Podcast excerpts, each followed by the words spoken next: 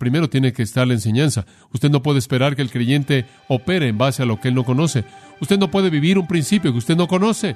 Usted no puede conducirse de una manera que usted no entiende. Y usted debe escudriñar la palabra de Dios para conocer los principios.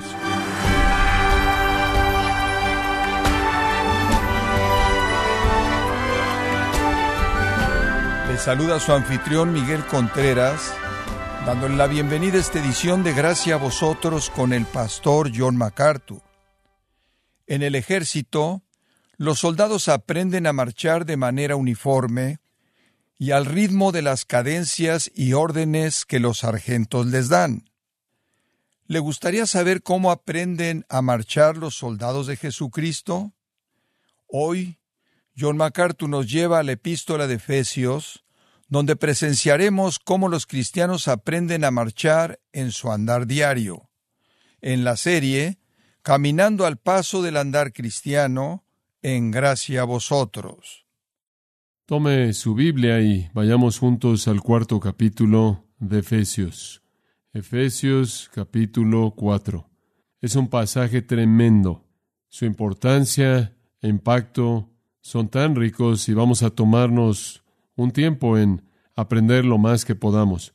Cuando una persona hace una cierta organización o cierta sociedad, él se obliga a sí mismo a vivir o actuar en acuerdo o de acuerdo con los estándares de esa sociedad. Se obliga a sí mismo a funcionar o operar según las metas y objetivos y los propósitos y los motivos de esa sociedad con la que él se identifica o a la que se una. Así es como la sociedad humana opera. Y si usted no escoge cooperar y si usted se sale de la línea de la conformidad, usted pierde su lugar dentro del marco de esa organización. Si una persona no se vuelve lo que esa sociedad cree que es necesario, si él no cumple con sus propósitos y metas, él se convierte en un estorbo a esa sociedad y es expulsado de ella, hecho un lado. Puede ser visto, por ejemplo, en nuestra propia situación en el gobierno. Si usted no se conforma con los estándares del gobierno, las leyes que el gobierno ha establecido, usted será sacado de esa sociedad y usted será encarcelado en algún lugar y ya no podrá ser un estorbo para la función continua de esa sociedad. Eso simplemente es estándar. No le puedo decir cuántos discursos he escuchado de entrenadores a lo largo de los años en los deportes que dijeron, miren,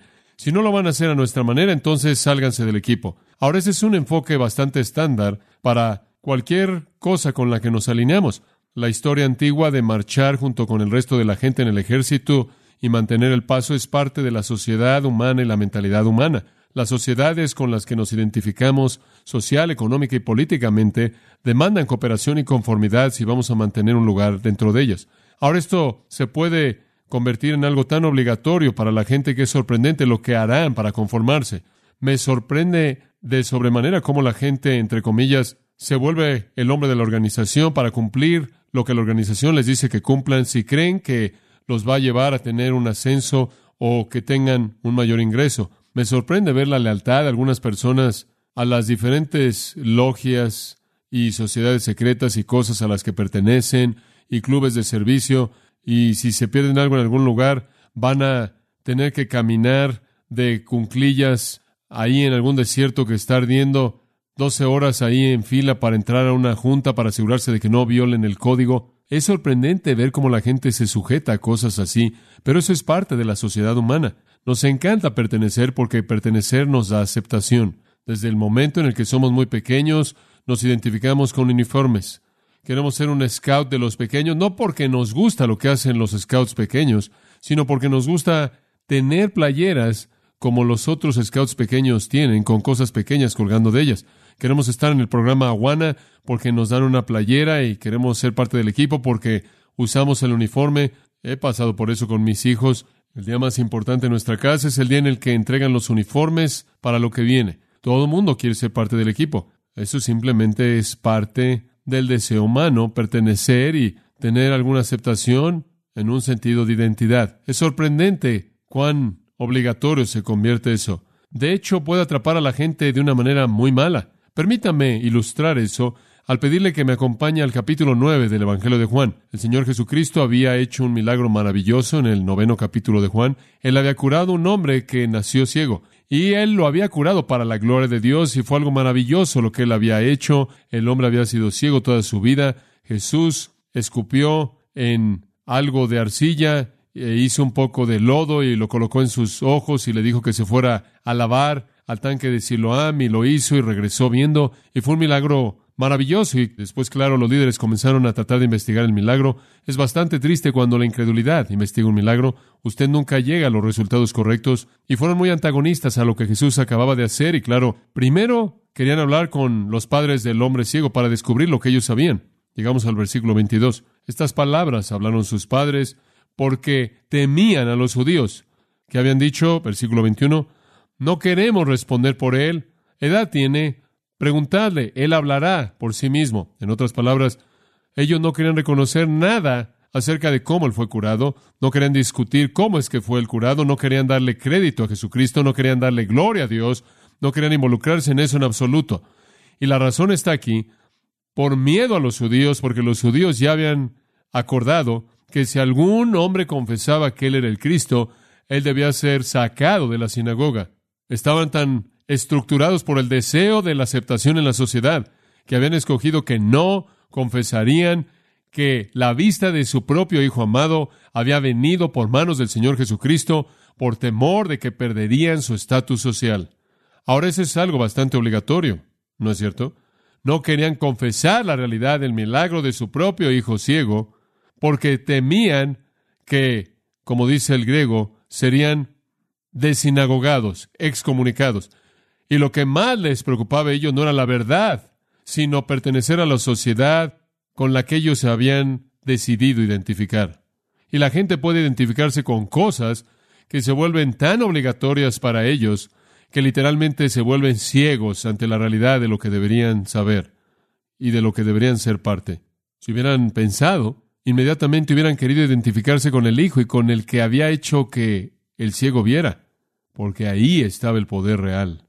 Allí en el capítulo 12 de Juan y en el versículo 42 encontramos una ocasión parecida. Juan 12, 42. Y claro, el Señor ha venido y cumplido la profecía y todo esto. Y dice en el 42, no obstante, entre los líderes principales también muchos creyeron en Él, pero y ese es un pero trágico. Debido a los fariseos, no lo confesaron, no fuera que fueran expulsados de la sinagoga porque amaban la alabanza de los hombres más que qué, la alabanza de Dios. Lo mismo de nuevo, habían hecho un compromiso tan firme con la sociedad que habían escogido, que no había manera en la que iban a refrenar la función que querían tener dentro de esa sociedad. De hecho, condenaron su propia alma para adherirse al código. Increíble. Pero así es como es con la disposición de los hombres de conformarse con los estándares del grupo con el que afirma su lealtad y donde él adquiere un sentido de identidad. Eso es lo negativo. Puedo mirar hacia atrás a mi juventud y ver cómo quise pertenecer a fraternidades y ciertos clubes y clubes deportivos y nos hacían pasar por algunos de los procesos más increíbles para entrar que yo me podría imaginar, que ni siquiera me atrevería a hablar de eso porque no se sentiría bien si lo hiciera. Usted mira atrás y dice, ¿por qué me llegué a molestar con eso? Pero la motivación en el corazón de un hombre es muy fuerte y de una mujer por pertenecer, por ser parte de algo. Y en el mundo me sorprende que cuando la gente se identifica, se obliga y hacen lo que sea por conformarse. Quieren vivir a la luz de principios. Quieren ser lo que necesitan ser. Quieren ser aceptados. ¿Y sabe lo que sucede? Cuando usted traduce eso a la iglesia, algo sale mal. Usted tiene a toneladas de personas que vienen y muchas personas que quieren la bendición y los derechos y los privilegios y los honores, pero en algún punto a lo largo del proceso nunca hacen el compromiso con conformarse con los estándares. No parece ser tan obligatorio. Y quizás es porque en todas las cosas del mundo Satanás está ahí sosteniéndolo todo pero en la iglesia está tratando ahí de deshacerlo y es difícil apegarse a ello. Pero sabe una cosa, el estándar no es diferente. Y cuando usted viene a Jesucristo, usted entra a su iglesia, el cuerpo, usted recibe su salvación, Él le da todos los derechos y honores y privilegios que vienen con ser un cristiano. Y después Él dice, quiero que te conformes con mis estándares, ¿no es cierto? Y el Nuevo Testamento dice, si hay alguno en medio de ustedes que no se conforman con estos estándares, sáquenlo. Si hay alguien en medio de ustedes, 1 Corintios capítulo 5, que está viviendo de una manera inmoral en medio de ustedes, sáquenlo. Si hay alguien en 2 de Tesalonicenses que está caminando de manera desordenada, que está haciendo lo que no debe hacer y no les responden a ustedes, sáquenlo. Si hay alguien, Pablo le dijo a Timoteo, que está buscando las cosas que no son coherentes con lo que sabemos que es la verdad de Dios, sáquenlo, escuche, Dios así lo tiene en su iglesia. Él dice, si usted no se va a conformar y cooperar con la iglesia, con lo que la iglesia está haciendo entonces, es mejor que se vaya. De hecho, algunas veces el Señor saca a la gente por sí mismo. Y Él le dijo a los Corintios, muchas personas vienen y muchas personas quieren la bendición y los derechos y los privilegios y los honores, pero en algún punto a lo largo del proceso nunca hacen el compromiso con conformarse con los estándares. Él dice, si no se van a conformar y cooperar con lo que la iglesia está haciendo, entonces es mejor que se salgan. De hecho, algunas veces el Señor saca a la gente por sí mismo. Y él le dijo a los corintios, debido a la manera en la que han actuado dentro de la iglesia, algunos de ustedes son débiles, algunos están enfermos y algunos han muerto. Y en 1 de Juan capítulo 5 él dice que inclusive hay un pecado para muerte en donde el Señor literalmente excomunica al creyente, no perdiendo la salvación, pero al sacar a la persona de la comunión de la iglesia porque son más un estorbo que una ayuda. Amados, escuchen, si la gente puede unirse a equipos deportivos y hacer negocios y al orden real de las cabras y todo lo demás y pueden conformarse con una conformidad tan rígida, si la gente puede temer tanto el ser expulsados por la superestructura judía de su día y que literalmente condenan sus propias almas y ciegan sus ojos a la realidad del Hijo de Dios, si la gente puede hacer ese tipo de compromisos con cosas que no importan, ¿se imagina usted que nosotros como cristianos podemos hacer un tipo de compromiso de alto nivel con caminar como Dios nos ha pedido que caminemos dentro del marco de su propia iglesia amada? Creo que debiéramos. ¿No lo cree usted? Creo que eso es lo que Pablo nos está llamando a hacer en los últimos tres capítulos de Efesios. Él comienza en el versículo 1 al decir esto, y aquí está el corazón del asunto. Yo, pues, preso en el Señor, os ruego que andéis como es digno de la vocación con que fuisteis llamados. En otras palabras, escuche, Usted tiene en los primeros tres capítulos los derechos y los honores y los privilegios. Y ahora en los últimos tres capítulos Él dice, aquí están los requisitos. Si quiere tener una parte significativa en la iglesia de Dios, si usted quiere ser alguien que importa en su iglesia, si usted quiere adornar la doctrina de Dios, si usted quiere extender el reino, si usted realmente cree en esto, entonces aquí están los estándares mediante los cuales usted debe caminar. Y cuando usted y yo entramos en la iglesia de Jesucristo y entramos en el cuerpo de Cristo, cuando por la fe un día confié en el Señor Jesucristo y Él se convirtió en mi Salvador y Señor, ese día me convertí en parte de su reino, me convertí en parte de su casa, me convertí en parte de su familia, me convertí en una de sus ramas que se extienden de la rama del Señor Jesucristo. Me volví parte de Él. Tengo la obligación de vivir a la luz de eso. Él me dio los derechos y privilegios y los honores. Él me hizo inmensamente rico él no me dio a partir de sus riquezas, sino según sus riquezas. Él me bendijo con toda bendición espiritual en los lugares celestiales en Cristo Jesús. Él ha apartado el futuro para mi beneficio. En las edades venideras, Él me derramará toda su gracia y su bondad hacia nosotros los que creemos. Él ha hecho todo esto por mí y ahora en el capítulo 4 hay un por tanto aquí y tengo que girar aquí en la dirección en base a ese tipo de promesa para mí. ¿Qué me estás pidiendo? El apóstol Pablo viene con un grito fuerte y claro. Anden como es digno de esa vocación. Esto es lo que eres. Anden según esto. Vivan a la luz de ese estándar. El Señor espera que actuemos como miembros de su cuerpo. Él espera que apuntemos a lo que Él apunta. Él espera que establezcamos la meta en donde Él estableció la meta. Que tengamos el objetivo que es su objetivo. Él espera que seamos como Él. Primero de Pedro 2.15, Pedro dijo, la voluntad de Dios es que, haciendo bien, callemos la ignorancia de hombres insensatos. En otras palabras, debemos callar la boca de los críticos por la manera en la que vivimos. Y me imagino que esa es la razón por la que digo esto con tanta frecuencia. Es tan triste que la mayoría de los cristianos no caminan de una manera digna de su llamado. En el cuerpo de Cristo Dios espera conformidad. No una conformidad con reglas y normas a partir del temor, no una conformidad con reglas y normas a partir de orgullo legalista, sino una conformidad con la justicia a partir de un amor profundo y afecto por Jesucristo. No obstante, conformidad. Quiero hacer lo que Dios quiere que yo haga. Quiero ser lo que Dios quiere que yo sea debido a todo lo que Él ha hecho por mí. Quiero andar como es digno. Quiero ser un hijo digno. El creyente se llama a sí mismo un hijo de Dios, Un creyente se ha unido a la familia de Dios, le pertenece al Padre Celestial, y eso dice algo acerca de cómo debe vivir. Si soy el hijo de mi Padre, entonces honraré a mi Padre. Es un fracaso triste nuestro compromiso. Lo es, de hecho, el no vivir a la luz de dicha identidad. Filipenses 1.27, Pablo lo expresó de esta manera. Solo, ahora escucha esto, solo vuestra conducta sea como es digno del Evangelio de Cristo. ¿Se da cuenta? En otras palabras, que su conducta esté al nivel del Evangelio. La realidad exaltada del Evangelio demanda un estilo de vida exaltado. Y eso es precisamente el punto al que llegamos en Efesios 4. Los primeros tres capítulos son verdad posicional.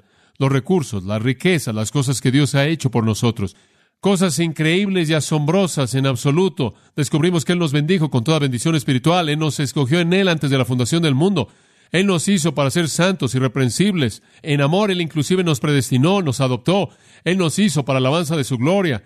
Él nos aceptó en el amado. Él nos ha dado redención, el perdón de pecados, Él nos ha dado sabiduría, prudencia, Él nos ha dado a conocer el misterio de su voluntad, Él, en la dispensación aún futura, nos va a levantar a las alturas que ni siquiera hemos soñado tener y nos ha dado una herencia que fue preplaneada antes de que el mundo comenzara.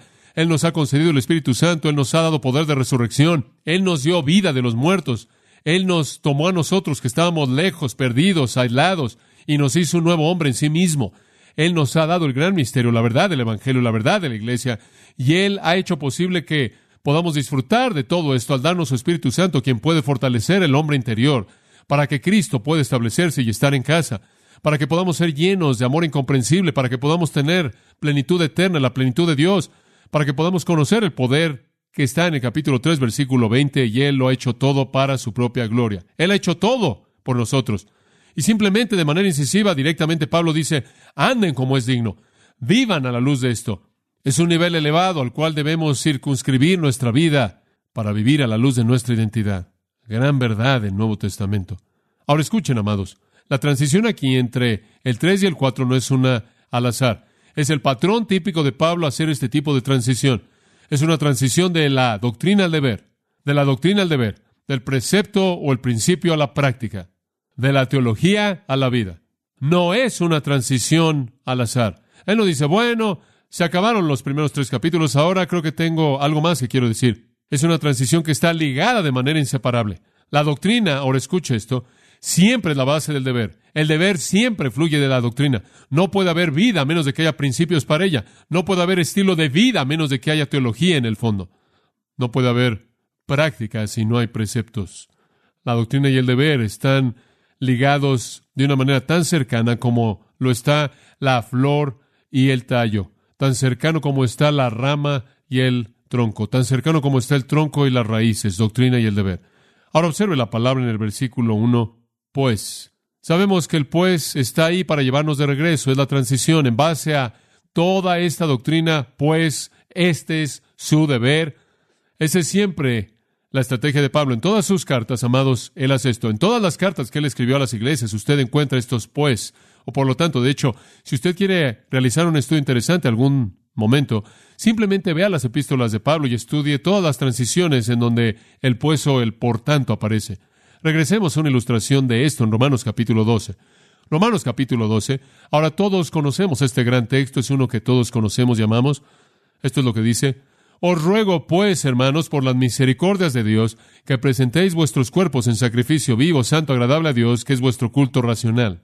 Ahora quiero que observe algo.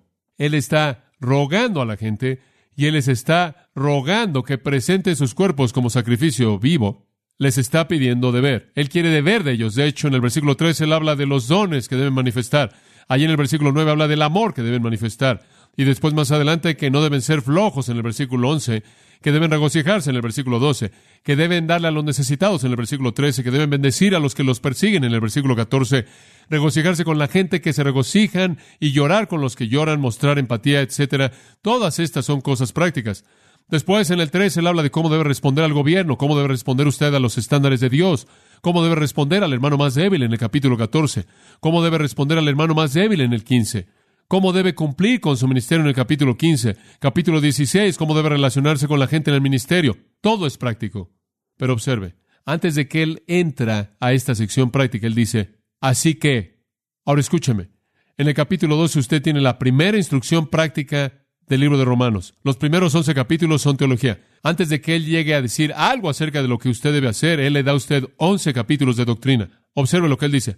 Así que, hermanos, os ruego por las misericordias de Dios. ¿Y cuáles son las misericordias de Dios?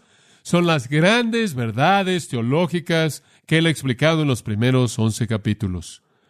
En base a estas grandes realidades acerca de Dios, quien en su misericordia le han sido extendidas a usted, este es su deber. En base a la justicia de Dios, lo inútil que son la ley y las obras, el poder salvador de la fe, paz con Dios, estar en la gracia, la promesa de la gloria, el regalo del amor, el espíritu que mora en usted, la adopción, reconciliación, unión, esclavitud con Cristo, liberación del pecado, libertad del juicio, santificación, justificación, glorificación, seguridad, promesas fieles en base a todas estas grandes misericordias grandiosas que Dios le dio a hombres pecaminosos.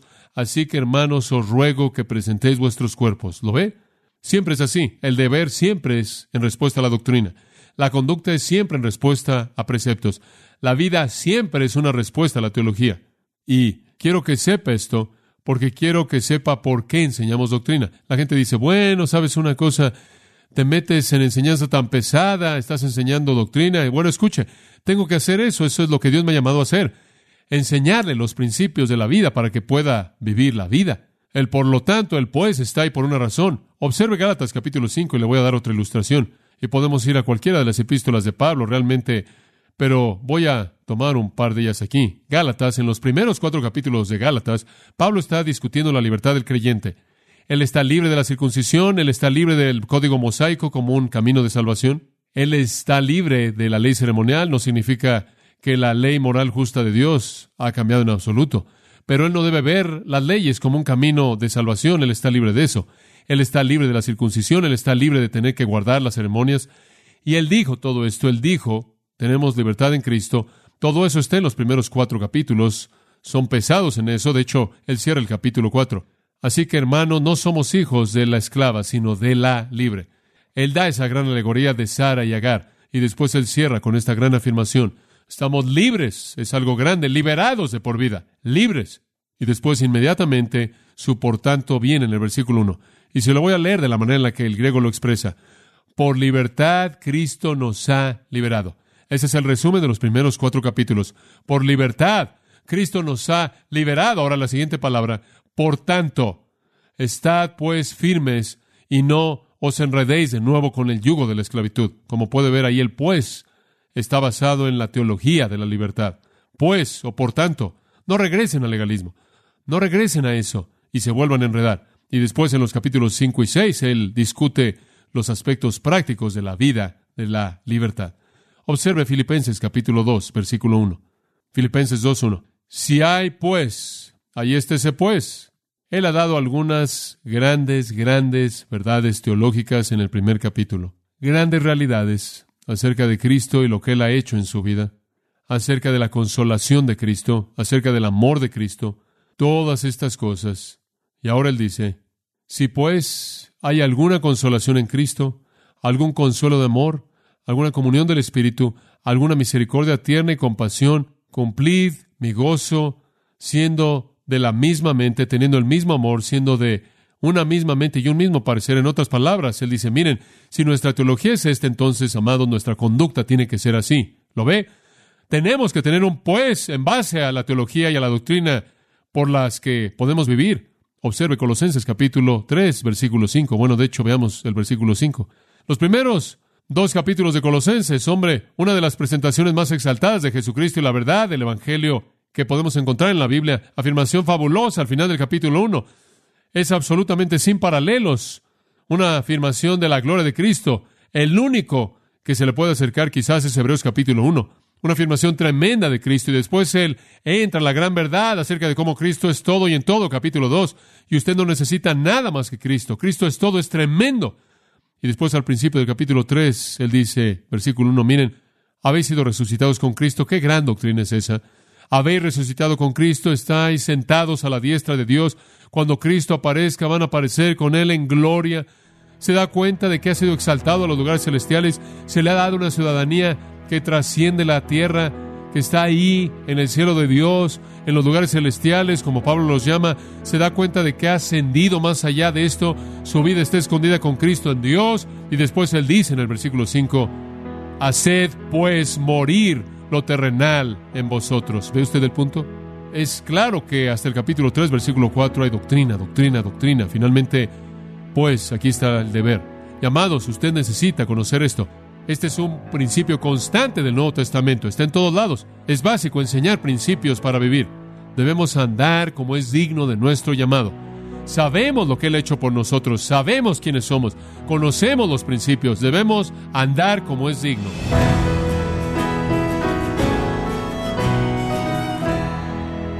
O John MacArthur nos ayudó a entender cómo los cristianos aprendemos a marchar ordenadamente y de manera bíblica conforme seguimos la cadencia de la instrucción de la palabra de Dios. Esto es parte de la serie Caminando al Paso del Andar Cristiano, aquí en gracia a vosotros. Estimado oyente, tenemos a su disposición el libro El Andar del Creyente con Cristo, en donde John MacArthur nos guía con verdades bíblicas indispensables que nos ayudan a vivir y caminar en la vida para la gloria de Dios. Adquiéralo en la página gracia.org o en su librería cristiana más cercana. Y le recuerdo que puede descargar todos los sermones de esta serie, caminando al paso del andar cristiano, así como todos aquellos que he escuchado en días, semanas o meses anteriores, animándole a leer artículos relevantes en nuestra página de blogs, ambos en gracia.org. Si tiene alguna pregunta o desea conocer más de nuestro ministerio, como son todos los libros del pastor John MacArthur en español, o los sermones en CD, que también usted puede adquirir, escríbanos y por favor mencione la estación de radio por medio de la cual usted nos escucha en gracia a vosotros. Es importante conocer no solo el país y ciudad de donde usted nos escucha, sino también la radio. Para quienes contactan nuestro ministerio por primera vez, pueden solicitar una copia del mensaje de promoción sin costo alguno, un mensaje por oyente únicamente. Si usted vive en los Estados Unidos o Puerto Rico, escríbanos a Gracia Vosotros, P.O. Box 4000, Panorama City, California 91412 o puede escribirnos a través del siguiente correo electrónico radio arroba Bueno, en nombre de John MacArthur y el personal de este organismo, queremos darle las gracias por su tiempo y sintonía y queremos pedirle que no deje de orar por este ministerio, como también por la estación de radio por la cual usted nos escucha de lunes a viernes. Este es su amigo Miguel Contreras, invitándole a sintonizar nuestra próxima edición para que juntos continuemos desatando la verdad de Dios un versículo a la vez. No se lo pierda, aquí en Gracia a Vosotros.